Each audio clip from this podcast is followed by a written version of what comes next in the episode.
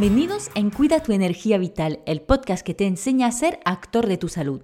Me llamo Cecil y con este podcast pretendo darte las claves para cuidar de tu salud con soluciones naturales. En cada capítulo te ayudaré a acercarte a un equilibrio y una armonía con tu cuerpo, gracias a la fuerza que llevas en ti. Buenos días, buenas tardes.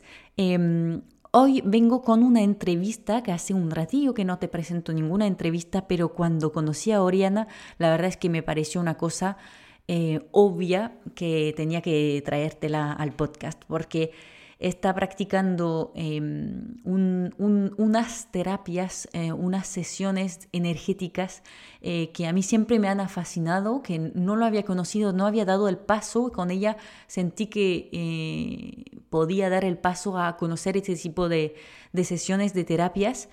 Y entonces he probado, antes de, de, traértela al, al, podcast, he probado el Reiki con ella y eh, he decidido eh, luego pues mm, dar, darnos la oportunidad de que nos presente tanto el Reiki como la biodecodificación y el biomagnetismo en el que se está formando últimamente. Em, hemos tenido una conversación súper, súper interesante. Estoy súper ansiosa que la descubras. No te quiero contar demasiado, eh, pero yo creo que lo bueno es que yo, como soy muy ignorante sobre el tema, eh, he podido hacer las preguntas que la mayoría de vosotros también os estaréis haciendo.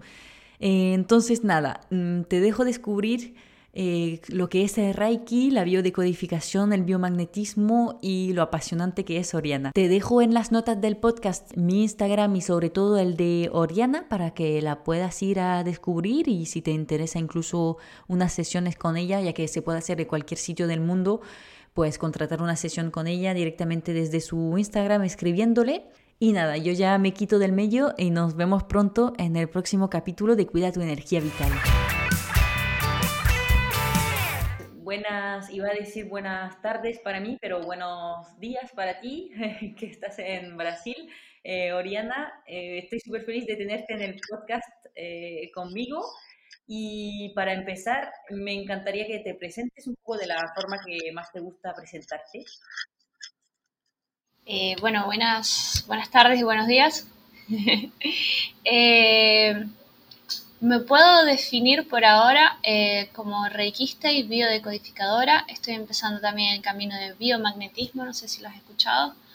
Eh, no, bueno. Es uno nuevo ahora que me está fascinando. Y, bueno, son terapias que entre sí se complementan, eh, te agregan mucha más información.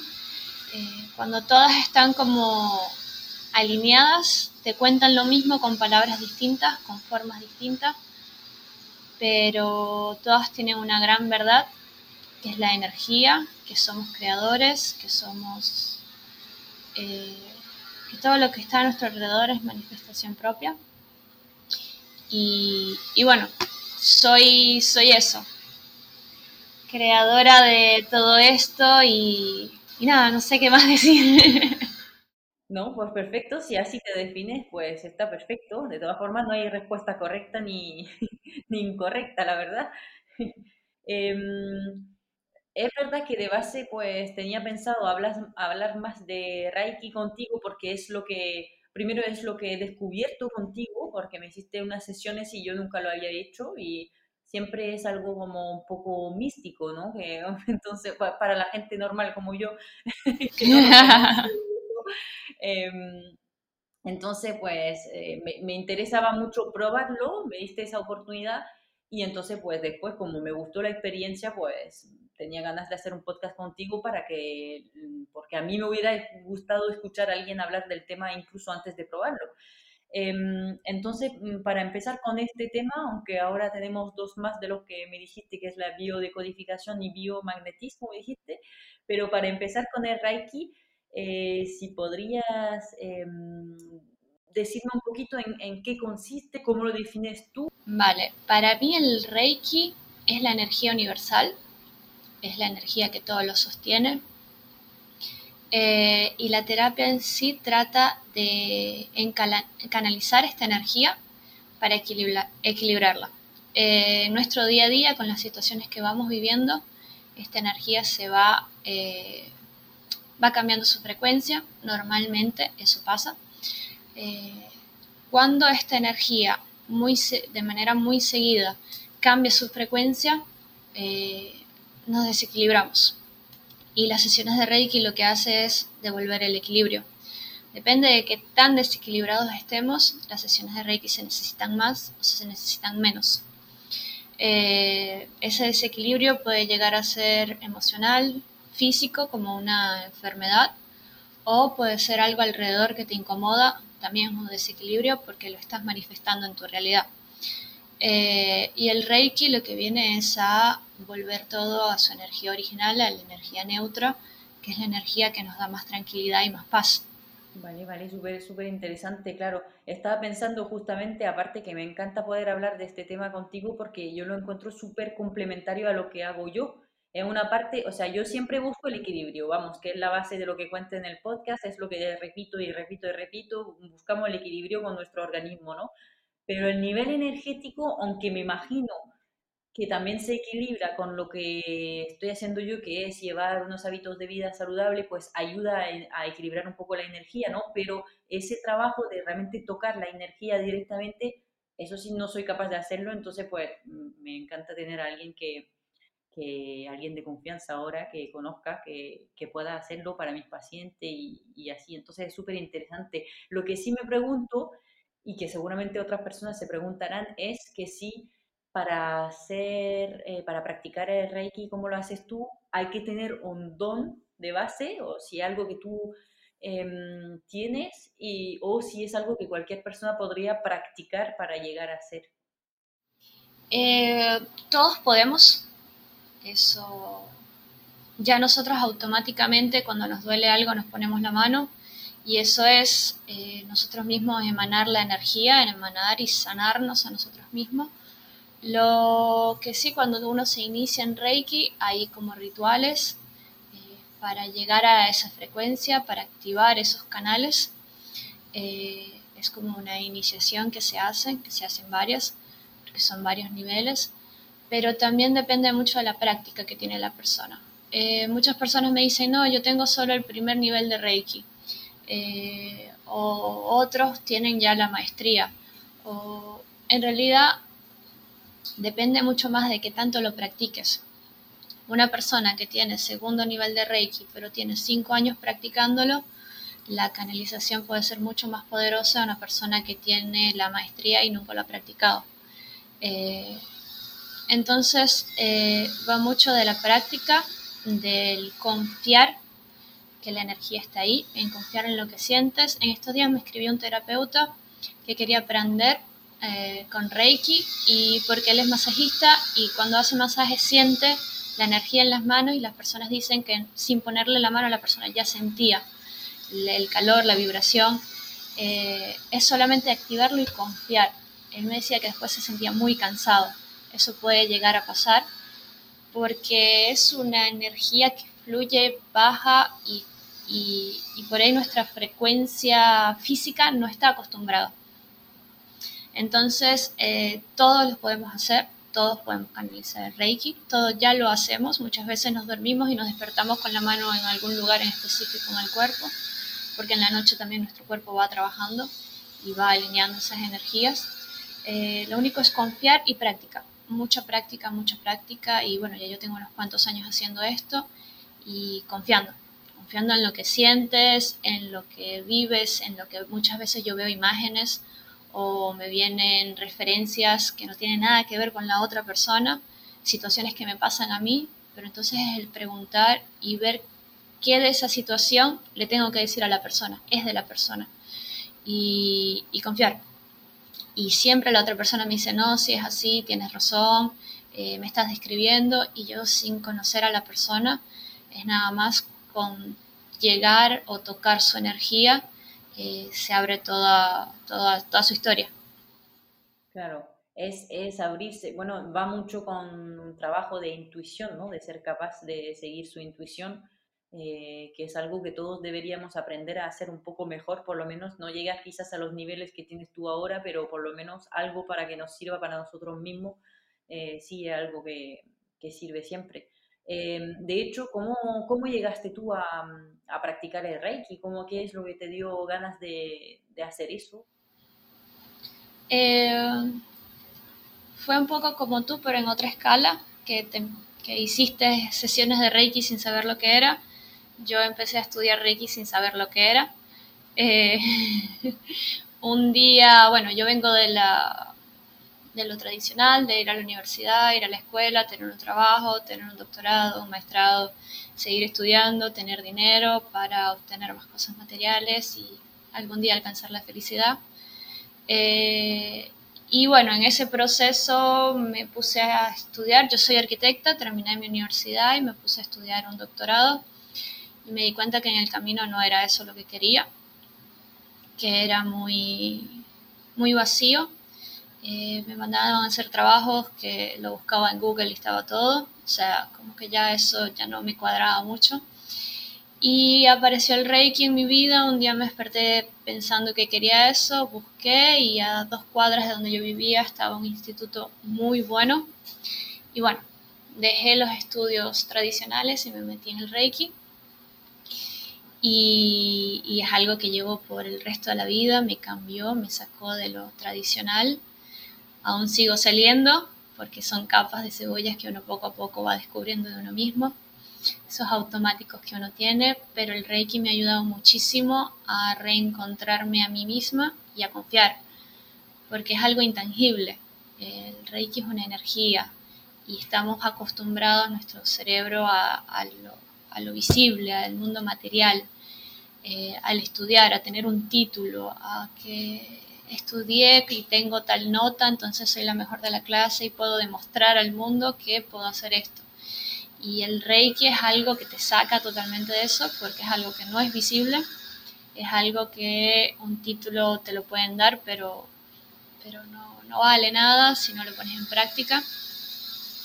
Este, entonces, bueno, vino a mi vida así mágicamente a destructurar todo lo que yo creía que estaba bien y mm, me tiró a otro mundo. Rompiendo, rompiendo las, las creencias y los, claro, es que a mí me, obviamente me, soy muy sensible a esa, a esa, esa cosa porque estoy todavía en este proceso yo también. Em, eh, obviamente, como saben algunos que escuchan, soy farmacéutica antes, antes no, ahora, bueno, sí, antes de ser naturópata, sigo siendo una farmacéutica, trabajo en una farmacia, pero quiero tender a cambiar, aunque mis conocimientos de farmacéutica me sirven para todo lo que voy a hacer después, eso no, no lo quita, pero tengo todavía esa... Y bueno, viniéndome a España también me, me corté un poco de eso porque tenía esa vida mm, trazada, escrita, de decir, hago mis estudios en esta facultad y voy a trabajar en Suiza, donde los laboratorios pagan un montón y voy a ganar mucho. Y, y entonces de repente ya cambié el chip y me fui a España, que ya fue un gran paso. Entonces todavía estoy en este proceso, pero yo creo que somos, somos muchísimos en, estar en esta situación de seguir el, el, camino que nos habían enseñado, digamos. Claro. Em, entonces, claro, que, y, aparte que empezaste, o sea, ya empezabas siguiendo tu intuición, digo yo, porque si es que ya ibas a, mm, a estudiar algo que todavía ni lo conocías tampoco, realmente, eh, realmente que has seguido tu intuición de que, de que bueno, que, te, te, interesaba ese, ese, esa energía, ese, el, tema de Reiki, y lo dejaste todo para estudiarlo, lo encuentro muy valiente, bueno. eh, Hablando de mm, lo que nos decías también de, que nosotros mismos hacemos el, Reiki porque nos ponemos la mano cuando nos duele algo, justamente lo, lo, que cuando conocemos un poquito del Reiki muchas veces nos imaginamos eso, ¿no? La, la persona que va poniendo las manos, va actuando, eh, estando a nuestro lado. Entonces me preguntaba, ok, yo, yo, conozco la respuesta, pero muchos se preguntarán, eh, porque lo he hecho contigo, eh, ¿cómo, si cambia algo estando a distancia, cómo puede funcionar a distancia, porque tú lo haces así. Em, eso, más que nada, de cómo, cómo funciona y si, si, no cambia nada con una sesión de Reiki que, que conocemos. Claro, las sesiones de Reiki más tradicionales son imposición de manos, eh, la persona se acuesta y las manos se ponen en puntos específicos. Eh, hay todos unos protocolos de, cómo se ponen las manos, en qué lugares y todo eso. Eh, yo empecé así, en lo presencial, en lo tradicional, que también no deja de ser más de lo anterior que estábamos diciendo, de, bueno, que te enseñan de tal manera y tú sigues el protocolo, hasta que ese protocolo te queda pequeño y empiezas a buscar en ti mismo cómo hacerlo, cómo es tu manera de hacerlo. Eh, el Reiki es energía, energía es todo, todo tiene energía. Y para hacer una sesión de Reiki a distancia, tú pasas tu nombre y fecha de nacimiento, es como tu código personal, eh, para encontrar específicamente tu energía, tu frecuencia, sintonizarla. Es como una radio. Tú vas a FM, AM y pones la radio que quieres escuchar, la sintonizas.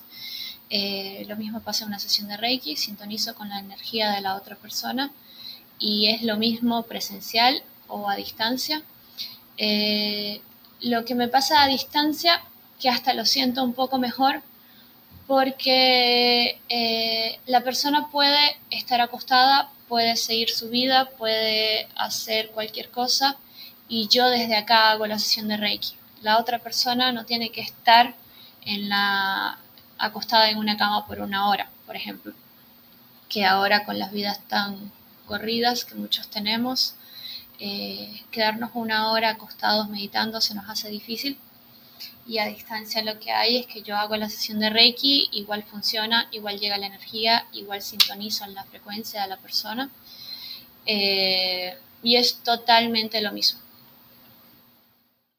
Vale, perfecto, pues muy bien, es súper interesante. Aparte, sí, pues para, para todos los que son como yo, por ejemplo, que no tenemos nunca tiempo para nada y es lo que muchas veces me da pereza eh, coger una sesión de lo que sea o incluso ir al médico simplemente, eh, que está muy mal, no lo hagáis como yo, pero, pero, sí es verdad que si tú dices, bueno, puedo coger esa sesión que me va a hacer bien, que me va a hacer sentir mejor y aparte seguir con mi vida normal a la vez, ¡uh! ¡Qué maravilla, ¿no? Sí, eso lo hace súper cómodo.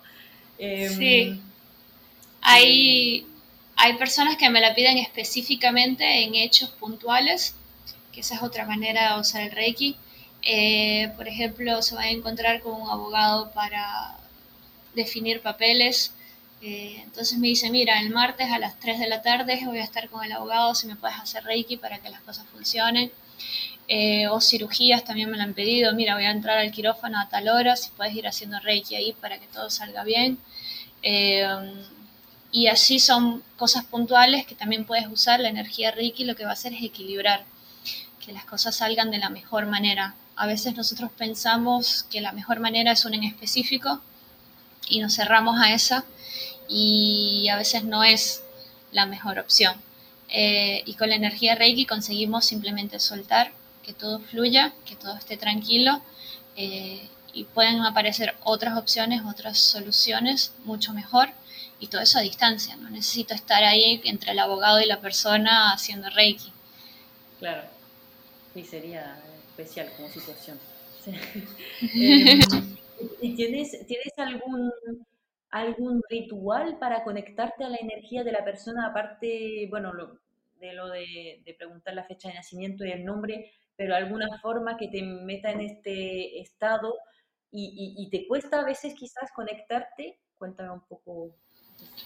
Eh, me cuesta más desconectarme en realidad.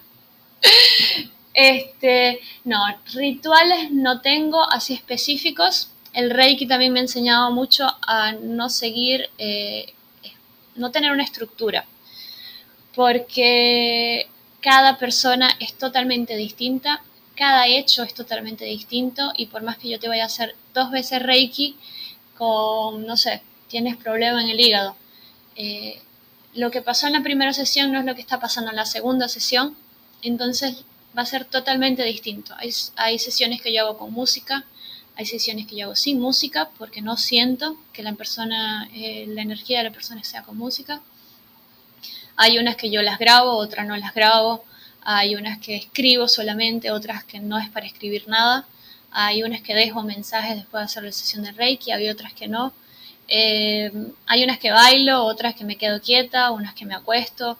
Entonces, eso también está lo de hacer la sesión a distancia, que me da esa flexibilidad de conectar mucho más con la energía de la persona y no con el cuerpo de la persona. Eh, y al momento de desconectar, sí me pasa que a veces me quedo como en situaciones que obviamente me reflejan a mí. Por eso me quedo. Eh, y anoche me pasó que le hice una sesión de Reiki a una chica, pero se la hice muy tarde y después me fui a dormir.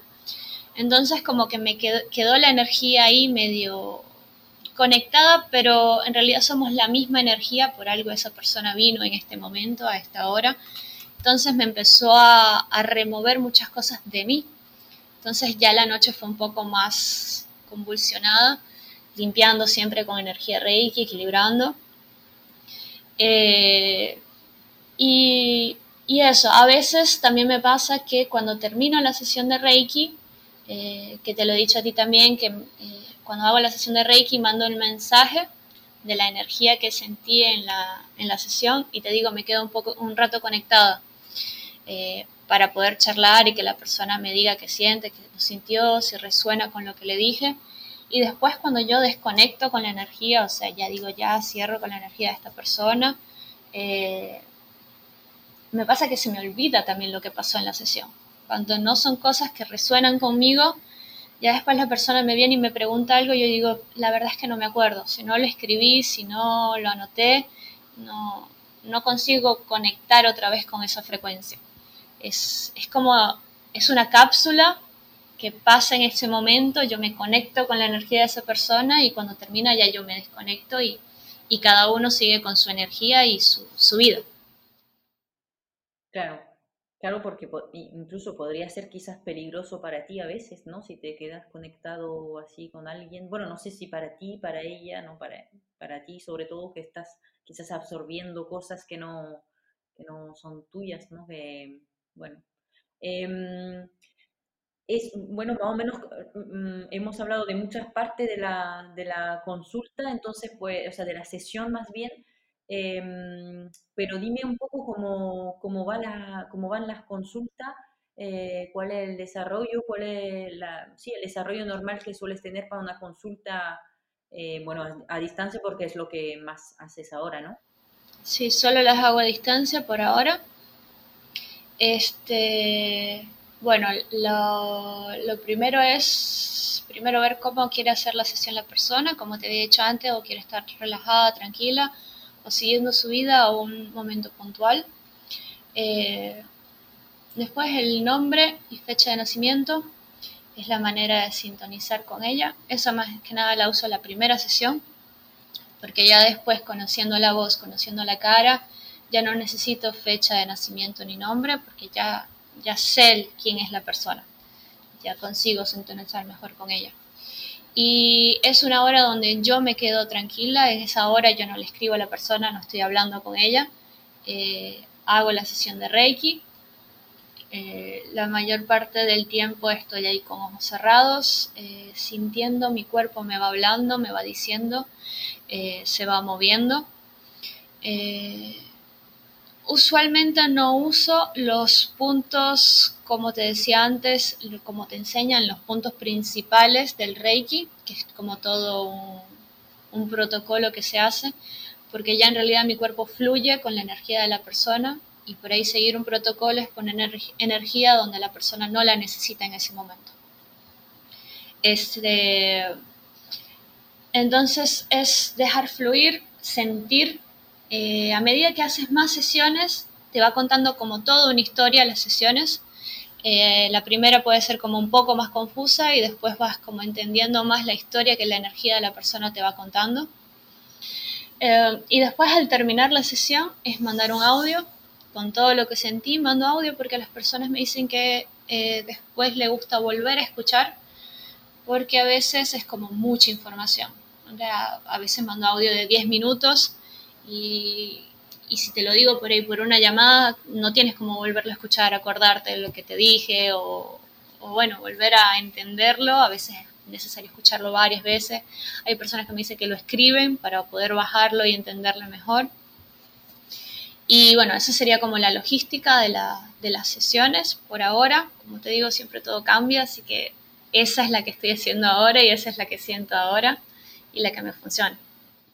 Pero está genial porque realmente incluso en una sesión presencial pues lo harías de otra forma, quizás lo contarías en el momento más bien qué ha pasado, cómo te sentiste, cómo sentiste a la persona y lo mismo, no, no tendría como volver a esa información y la verdad es que yo por haberlo hecho contigo eh, con cuatro sesiones pues siempre hay algo que, que digo, uy, ¿qué me había dicho? Hay algo que quería hacer, que me había dicho que sería bueno trabajar en ello, que no sé qué y bueno, no he tenido tiempo, pero bueno, quiero volver a escuchar. Entonces, pues viene genial, la verdad es que, que una muy buena forma de hacerlo, por, mi gusto en todo caso.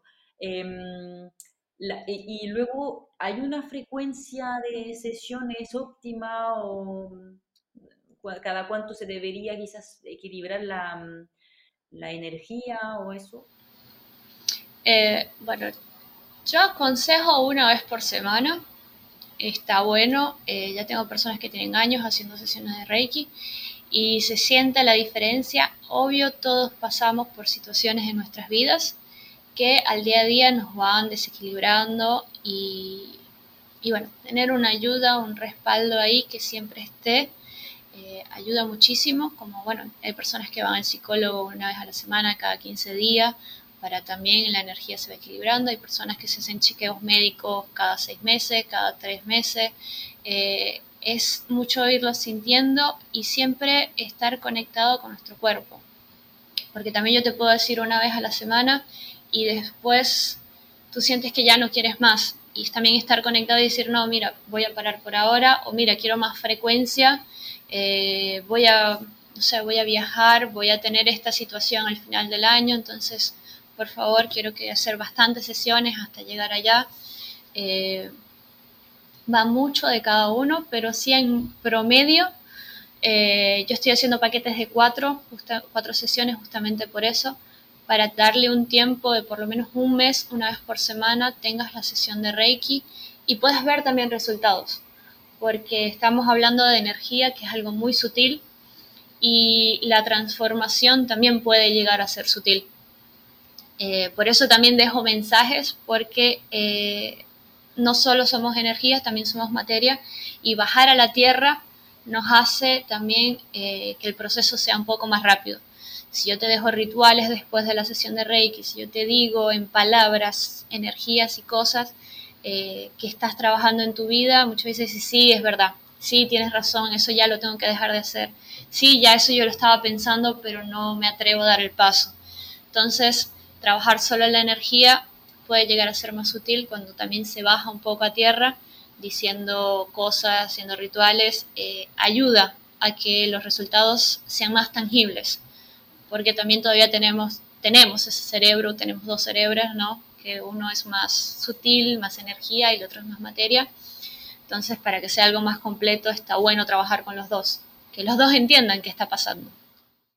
Claro, sí, y también para ver los resultados, para sentirlo, hay que estar abierto a, recibir esas transformaciones, esos pequeños cambios, verlos. Y yo creo que quizás después de una sesión es, muy poco y realmente Reiki también te ayuda a trabajar sobre esa intuición, esa, esa forma de, sentir los cambios en ti. Entonces, pues, claro, es, una buena idea trabajar pues, por lo menos con varias sesiones y que sean así pues cada semana sí, porque no es cada día tampoco, pero, o sea, te deja el tiempo de, mm, acostumbrarte a todo eso, pero a la vez no está muy alejado y, bueno, te, pone un poco en, un estado más constante. Em, para terminar sobre el eh, Reiki, eh, ¿algún ejemplo que dirías tú que nos desequilibra la energía, que podemos intentar tener cuidado justamente para no perder mucho ese equilibrio? Este, bueno, es el ser coherente eh, o dejar de ser coherentes en realidad con nosotros mismos. Eso nos desequilibra. Eh, pensar una cosa, decir otra y hacer otra. eh, estamos desestructurándonos totalmente.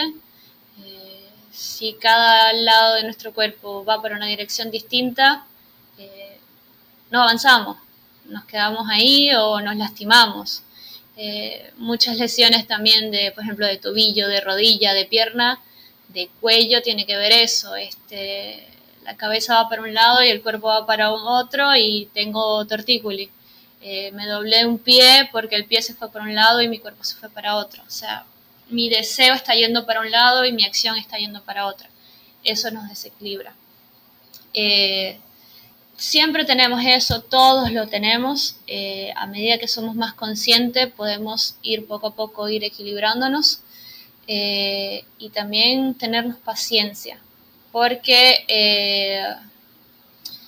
a veces cuando, cuando entramos en razón o cuando nos enteramos de cosas que estamos haciendo, nos frustramos, nos enojamos, eh, como que nos castigamos. No, pero ¿por qué hice esto? Si estaba pensando hacer aquello, mira ahora lo que pasó.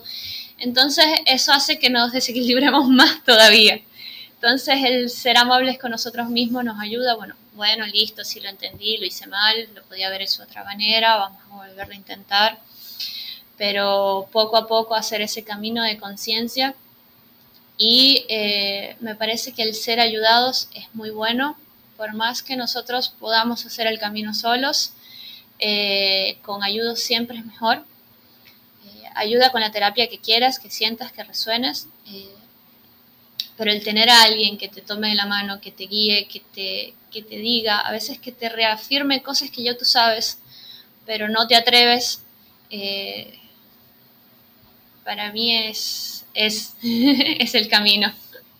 Sí, ayuda y va más rápido, obviamente, pues cuando tienes algún, alguna persona exterior y aparte que sea profesional de eso, que, está acostumbrada, pues obviamente todo mejor. Claro. Em, ahora me, em, me interesa mucho saber lo que es la biodecodificación, porque la verdad es que lo mismo que el último, que me dijiste, pues son cosas que he escuchado solamente eh, viendo tu cuenta en Instagram, así que eh, me interesa mucho que me defines un poco lo que es la biodecodificación. Vale, la biodecodificación eh, es una terapia. es como toda terapia que tiene una, una, profundidad, se vuelve más una forma de vida.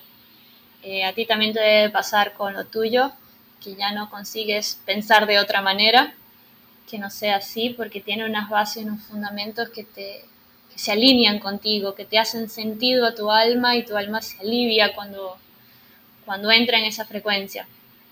Eh, la biocodificación trata en el significado emocional de las enfermedades o de los síntomas en general.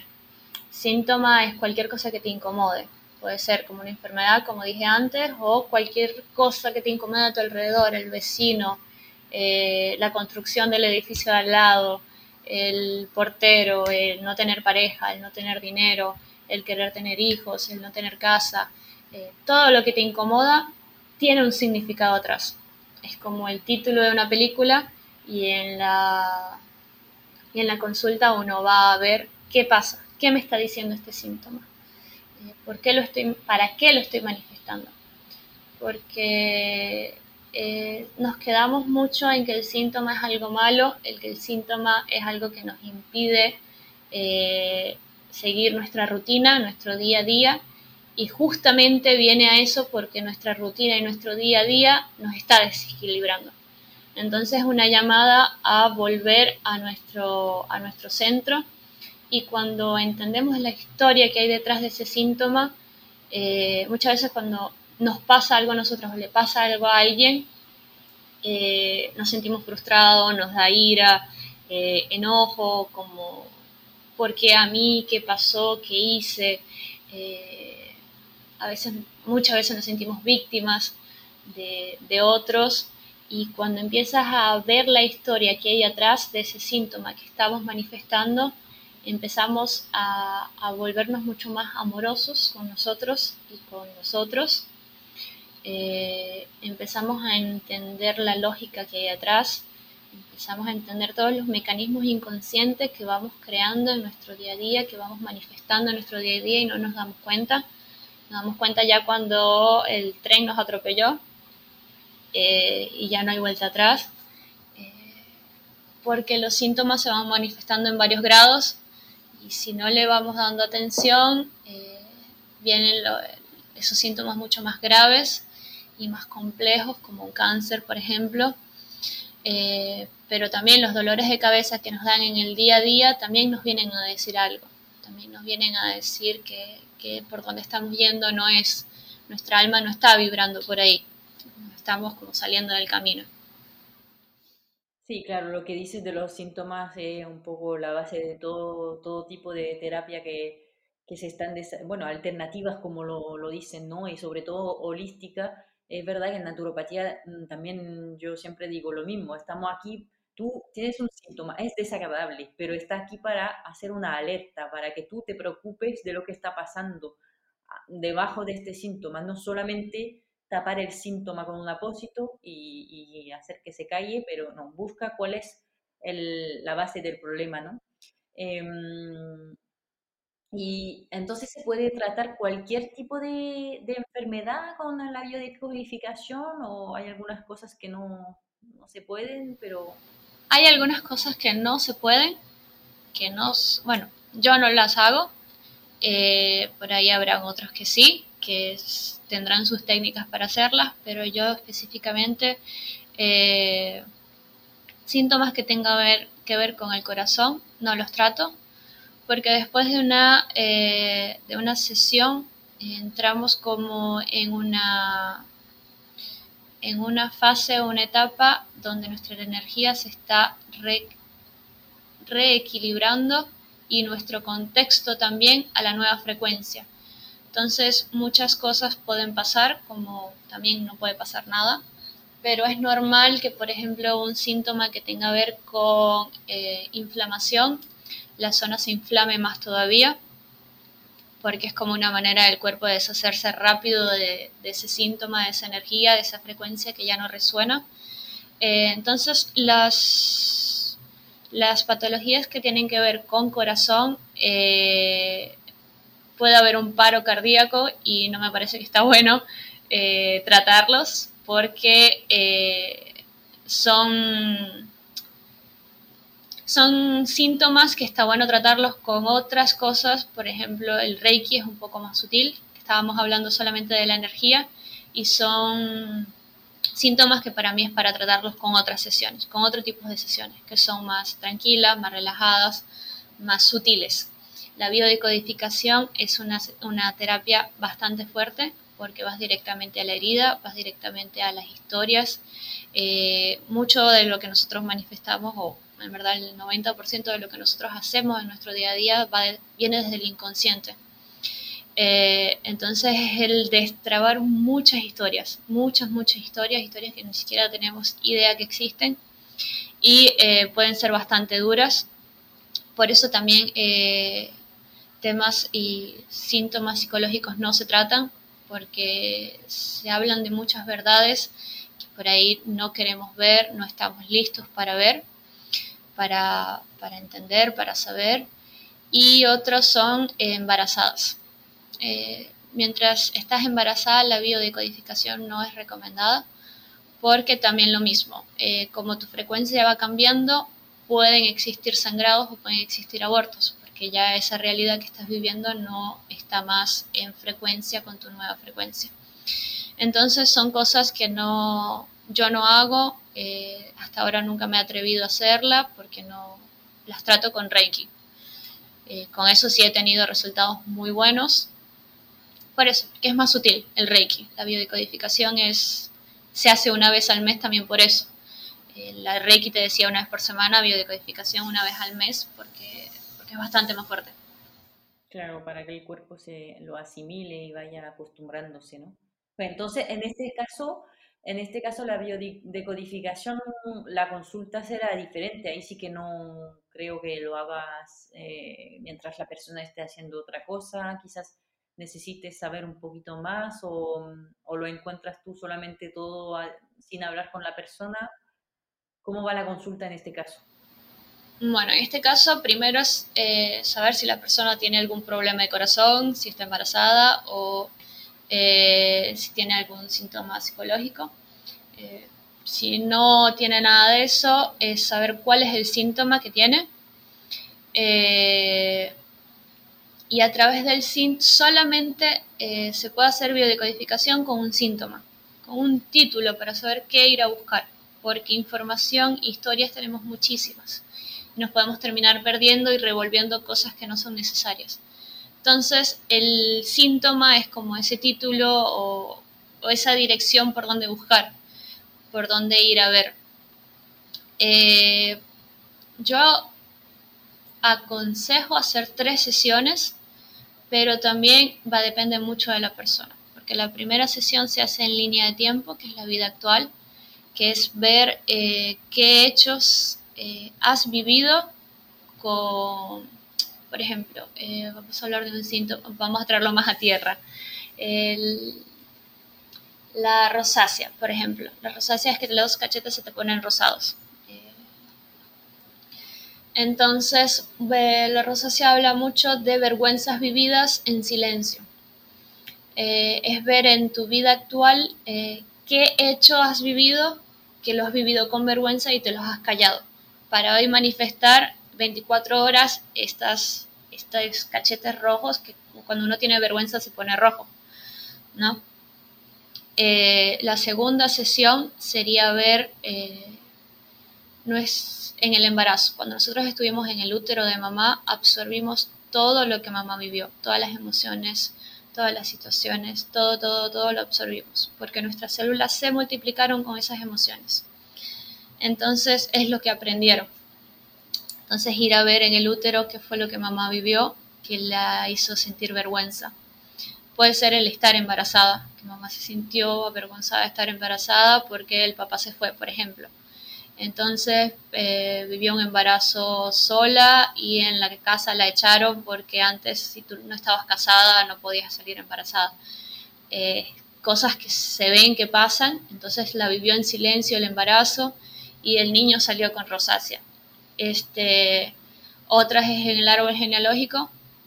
La tercera sesión es ver eh, de quién estamos replicando la historia, porque la información no se pierde. Por más que se viva en silencio, por más que se calle, la información está y de alguna manera se va a manifestar.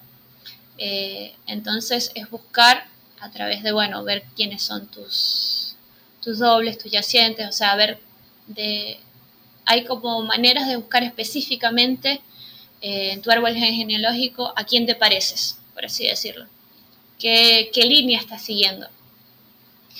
Eh, y todo esto se hace directamente al inconsciente. Por eso una sesión de biodecodificación a veces se me complica un poco explicar qué es lo que pasa porque es muy práctica. O sea, por ejemplo, aquí tú me dices un síntoma, nosotros ahora te, digo que cierres los ojos, hacemos una pequeña meditación y yo te voy a ir guiando en los momentos exactos, eh, según cálculos, eh, donde viviste esas emociones y, tú mismo las vas a encontrar, tú mismo las vas a hablar, las vas a soltar, juntos yo te voy a ir guiando para, que las vayas soltando, las vayas sanando, las vayas expresando y las vayas conociendo están en el inconsciente, no somos, no las conocemos. Entonces es muy vivencial, muy, muy, y cada persona tiene una historia y, y es para probar, porque después de una sesión también lo que pasa es que la realidad cambia. Te sientes totalmente diferente porque estás conociendo una parte de ti que no conocías le estás dando luz a una esquinita que estaba ahí abandonada, un pedazo de tu sombra que quería ser vista, entonces te empiezas a sentir más pleno, porque te empiezas a conocer más, empiezas a conocer más a tu mamá, qué es lo que vivió. Muchas veces le damos la, le echamos la culpa a nuestros padres que nos criaron de tal manera o tal otra, y que no, mi mamá me abandonó, mi papá hizo esto, mi papá aquello. Y al ponerlos en, literalmente en los zapatos de ellos, y ver qué fue lo que hizo que ellos tomaran esas decisiones, nos hace más amorosos, porque los entendemos y nos entendemos y, todo cierra y es como si te contaran la historia completa, no solo un pedazo. Como te decía antes, de que los dos hemisferios entiendan para, para que haga sentido realmente. es esto, contar la historia completa para que haga sentido. Claro, eh, cuando, cuando vas hablando, obviamente, pues no puedo evitar compararlo a, a, lo que yo conozco como hipnosis. O sea, mm, no sé si, no sé si la persona entra en un estado, porque tú para acceder a esa información, la persona conscientemente no conoce toda esa información. Entonces, ¿es que tú la haces entrar en un estado hipnótico o es que quizás no tiene nada que ver, quizás tú tienes otra forma de entrar al subconsciente que no, ¿cómo, lo ves? Eh, la hipnosis, a mi parecer, este es mi punto de vista, eh, va mucho de ir a buscar puntualmente un hecho y nada más lo observa. O sea, te hace, te hace ver lo que pasó, pero a su vez no interactúas con la situación. No tienes como investigar más, como sacar las emociones. Simplemente estás ahí, revives la situación para que la hagas consciente y listo. En la biodecodificación, primero que, eh, bueno, no sé si en una hipnosis eh, tú estás en un estado donde no te puedes mover ni nada. En la biodecodificación tú puedes abrir los ojos cuando tú quieras, tú estás consciente, tú me puedes decir para ahí, no quiero más, o ya va, voy al baño, o ya voy a tomar agua y salir de eso tranquilamente. Este, tú interactúas con lo que está pasando, porque nuestro inconsciente no sabe si es verdad, si es imaginario. Eh, tanto así que cuando vemos una película de terror sentimos que nos van a alar los pies debajo del sofá, por ejemplo, y, y es una película que estamos viendo, porque nuestro inconsciente no entiende que eso es mentira. Entonces en la biocodificación es eso, es volver a recrear la situación, cambiar todo, sacar las emociones y nuestro inconsciente entiende que eso realmente está pasando. Y eso hace que nuestra realidad de hoy se cambie, eh, yendo a eh, historias de, no sé, de 40, 50, 70 años atrás o de cuatro generaciones para arriba, la modificamos y el día de hoy se cambia porque el inconsciente no existe el tiempo, está pasando. Entonces, comparándolas con la hipnosis, lo poco que yo sé, eh, la hipnosis es más como observar lo que pasó, eh, la biodicodificación es más el, el meterse en la situación, tocarla, cambiarla, modificarla, entenderla. Genial, genial, pues sí, es súper interesante. Em, pues hábleme un poquito de biomagnetismo, entonces más todavía me interesa, que eso sí que nunca lo había escuchado de esta forma en todo caso. Bueno, biomagnetismo es algo nuevo para mí. Eh, también eh, lo conocí hace relativamente poco, pero lo conocí cuando yo estaba embarazada y entonces no lo podía hacer. Mi bebé ahora tiene tres meses y bueno, ahora me empecé a hacer sesiones y entre eso justamente yo haciendo una sesión de Reiki, eh, me vino que bueno, que tenía que aprenderlo y la chica que me hace biomagnetismo ahora me está enseñando. Y, bueno, de Navidad me regalé los imanes. Eh, son, trata de lo mismo eh, con otras palabras, como te decía, cuando todo tiene como una verdad, la verdad se vuelve como única. Todas tienen en el fondo lo mismo son solo diferentes caminos. Eh, trata también somos frecuencias, somos energías, somos eh, neutrones, protones y neutrones. Eh, entonces los imanes lo que hacen es la frecuencia la equilibran, igual. si tú estás muy alcalino, el imán te va a poner un poco más ácido para que llegues al equilibrio, por ejemplo cuerpos alcalinos eh, son más propensos a unas cosas, cuerpos muy ácidos son propensos a otras. Entonces, volver al equilibrio para que ni hongos ni bacterias eh, se formen en nuestro cuerpo. Eh, también tenemos las glándulas, y si se desequilibran, se desequilibra todo nuestro cuerpo, nuestros sistemas también, el digestivo, el nervioso, todo eso lo podemos equilibrar con imanes eh, la frecuencia o la potencia del imán depende de, eh, del tamaño del órgano, así como en biodecodificación la cantidad de sesiones para un síntoma depende del síntoma. un cáncer por ahí va a necesitar muchas más sesiones que eh, un dolor de cabeza, lo mismo con imanes. Eh, y los imanes tratas tanto lo físico, lo emocional, lo psicológico. también estoy haciendo tres sesiones que me parece que puedo abordar una, un campo de nuestro cuerpo en cada sesión. Uno hago el físico, el otro hago el ah, emocional y el otro lo hago el energético. Eh, es un mundo nuevo para mí, estoy súper fascinada. Eh, estoy tomando agua energizada todos los días, eh, alcalina, que, que, bueno, también es mucho de creer, porque me tomo el agua y me parece fantástica. Claro. Sí, pero sí, sí, es súper interesante. Una vez más, otro campo. De todas formas, cuando nos metemos, cuanto más nos metemos en algo, más descubrimos que no sabemos nada. Sí. cuanto más aprendemos, más nos damos cuenta que, que no sabemos nada, que, que, hay que aprender más, más técnicas, más forma de verlo. Em, pero entonces, el tema de los imanes, eso sí se puede hacer ahí a distancia también. Sí, igual que el Reiki, igual que la biodecodificación también, se hacen a distancia. Eh, lo mismo, eh, sintonizas con la frecuencia de la persona y ahí tienes toda la energía, tienes toda la información. A distancia se hace con un cuerpo. Eh, por ejemplo, yo le pediría a alguien que igual físicamente esté y poner, para ponerle los imanes, o también se puede poner de manera energética. como, como todas las terapias, depende de la persona, depende de la situación, depende del síntoma.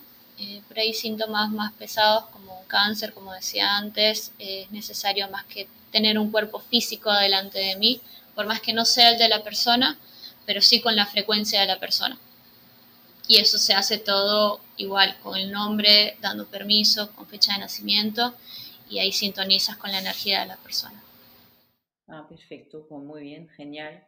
Em, Hemos, hemos hablado mucho de energía, obviamente, en todo caso. Em, una cosa que, que siempre me, me, he preguntado, porque em, yo siento las energías, pues, digamos, eh, negativas, em, cuando me acerco a alguien que, cuando tengo a alguien, por ejemplo, que me entra en la farmacia o estoy con alguien que, que, que siento muy negativo, muy refunfuñando todo el rato, muy que, me hace sentir mal, ¿no? Y entonces eh, a veces como que da incluso miedo estar cerca de esas personas porque, eh, porque dice, pues se me va a pegar, se me va a pegar esa energía, si es realmente vibración voy a vibrar bajo también.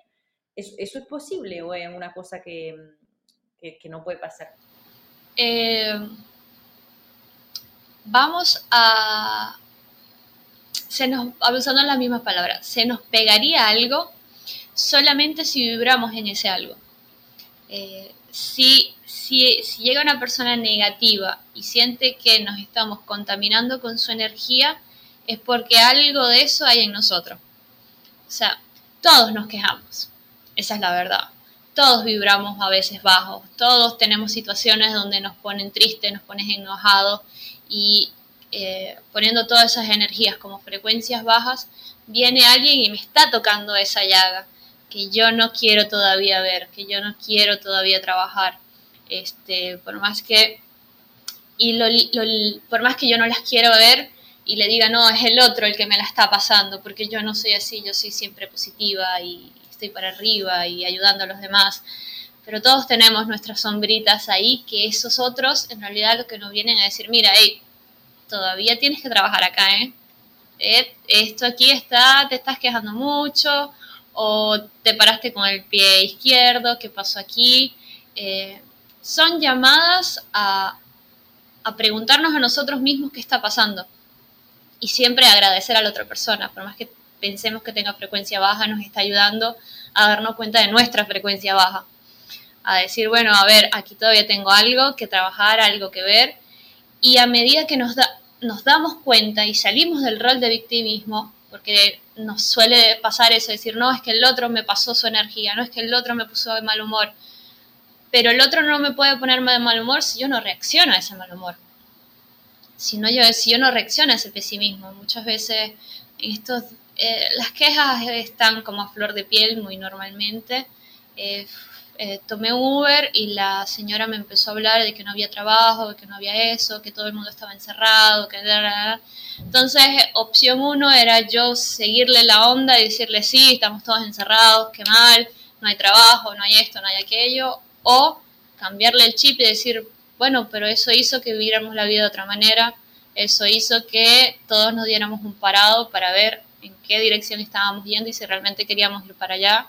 Eh, eso eh, nos abrió puertas para conocernos a nosotros mismos, rever relaciones, tener otras relaciones que por ahí nunca las hubiéramos tenido.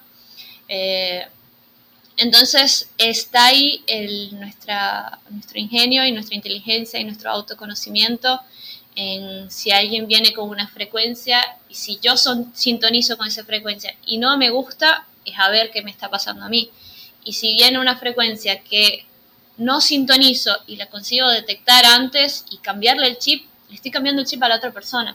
Muchas veces nosotros no nos damos cuenta del bien que podemos hacer a otra persona. Eh, todos tenemos días malos, todos tenemos días que nos gustaría quedarnos en la cama y no ir al trabajo, no ver personas, ponernos a escuchar música romántica, cortavenas y quedarnos ahí. Y a veces alguien nos dice algo y es como, ah, mira, sí. O escuchamos una música diferente que nos pone para arriba y nos cambia la sintonía. Eh, entonces eso de que se nos pega algo, yo creo que es más de nosotros en qué tan abierto estamos a esas energías. Eh, y, cómo es que sintonizamos. ¿Sintonizamos al igual o sintonizamos eh, al contrario? cambiándolas, motivándolas. Por ahí te llega alguien de mal humor y tú lo atiendes bien y, y listo, se le va el mal humor, le cambia la cosa. Una sonrisa en la calle a veces cambia. Sí, totalmente, totalmente. Si a mí me ha pasado más de una vez, claro que digo, justamente hoy llegando a casa me ha pasado que digo, uy, esa mujer cómo sonríe, de verdad que qué buena energía transmite. Claro. es verdad. Sí, entonces eso es, es, lo que decíamos sobre el, el síntoma antes. Eh, eh, hay que agradecerlo porque realmente es, un, em, eh, es una cosa que te ayuda. De, de, encontrarte con una persona así que tiene una energía baja, pues te permite a ti darte cuenta de eso, que si tienes alguna cosa en ti que tienes que equilibrar todavía, o darte la oportunidad de, de subirle la energía, que también a mí me gusta mucho dar, entonces pues eh, se agradece incluso ver a la persona cambiar con lo que le has dado, pues la verdad es que hace sentir bien. Ya veré diferente ahora la, gente que... sí, a veces es inevitable enganchar, a veces nuestros automáticos reaccionan y quedamos en la misma frecuencia y nos hace sentir mal. A mí me ha pasado. Este, estos días tuve un problema con la síndica del, del edificio que en aire libre me obliga a tener máscara y yo estaba con mi hija sola, no había nadie a mi alrededor. Y nada, empezamos a discutir y después dije, ¿para qué? Pero obviamente me tocó una herida a mí de que me siento que en mi territorio me están imponiendo leyes y reglas que no me gustan. Pero también ya habla de mí, de mi historia. Entonces nada, es como después de darme cuenta me quedó la rabia, la ira, obviamente me fui al sol ese día, me puse toda roja, un montón de síntomas se desencadenaron después, pero después parar y de agradecer, mirarla después con ojos de amor, de tranquilidad y decir, bueno, disculpa, la verdad que también yo reaccioné como no era, eh, entiendo que tú tienes miedos, yo tengo miedos, somos humanos y bueno, vamos a hacer lo mejor para todos, pero eso es un proceso, al principio uno reacciona y explota. Claro, eso, no podemos evitarlo y tampoco hay que culparnos para ello, solamente observarlo y aceptarlo. Em, bueno, ha sido genial, estamos llegando a la hora, se va muy rápido el tiempo, así que eh, voy a terminar, Susi, con una pregunta que no tiene nada que ver, pero que me gusta hacer a todo el mundo en el podcast para eh, enseñar un poco a la gente cómo es fácil y agradable comer saludable, porque es un poco lo mío, y me gustaría saber cuál es tu plato, comida favorita saludable. Uf, bueno, tocaste un tema porque la alimentación para mí también ha sido todo un proceso. Eh, yo soy vegetariana desde que nací eh, y ahora con este embarazo me volví prácticamente que vegana. Entonces, para mí la comida saludable es totalmente importante. Este, cambia la frecuencia y, y a medida que vas comiendo más saludable te vas dando cuenta las porquerías que comías y pensabas que eran saludables. Eh, por ahí te comes algo sofrito y dices, no, está bien, pero el aceite era de mala calidad y cuando empiezas a comer cosas de calidad te das cuenta que el aceite no servía. Em, bueno, comida que me encanta saludable. Me encantan las lentejas al curry. es una comida que me, en el embarazo la descubrí, me, me fascina, con aceite de coco, con leche de coco hecha en casa, lentejas. Sí, orgánicas. Claro, es una comida perfecta justamente para el embarazo porque es como calentito, estar así comodita. Sí, esos sabores, dulce, picante. Genial, sí, y aparte iba a decir que, puedes hacer grandes cantidades si tienes para varios días, solamente calentarlo un poquito, te, te despreocupas, que también nos gustan las cosas más prácticas. Sí, exacto. Pues genial. Pues nada, me encanta haber hecho ese podcast contigo, ese capítulo contigo. Em, estamos en contacto de todas formas. Voy a dejar tu Instagram, eh, no sé si quieres que deje algo más, pero por lo menos tu Instagram aquí abajo para que la gente te pueda encontrar. Vale. Y listo, pues nos vemos en Instagram. Muchas gracias por estar conmigo hoy. Gracias a ti, hermoso esto. Me encantó. Vamos a hacer otros. Perfecto, apuntado. Venga, hasta luego. Chao, gracias.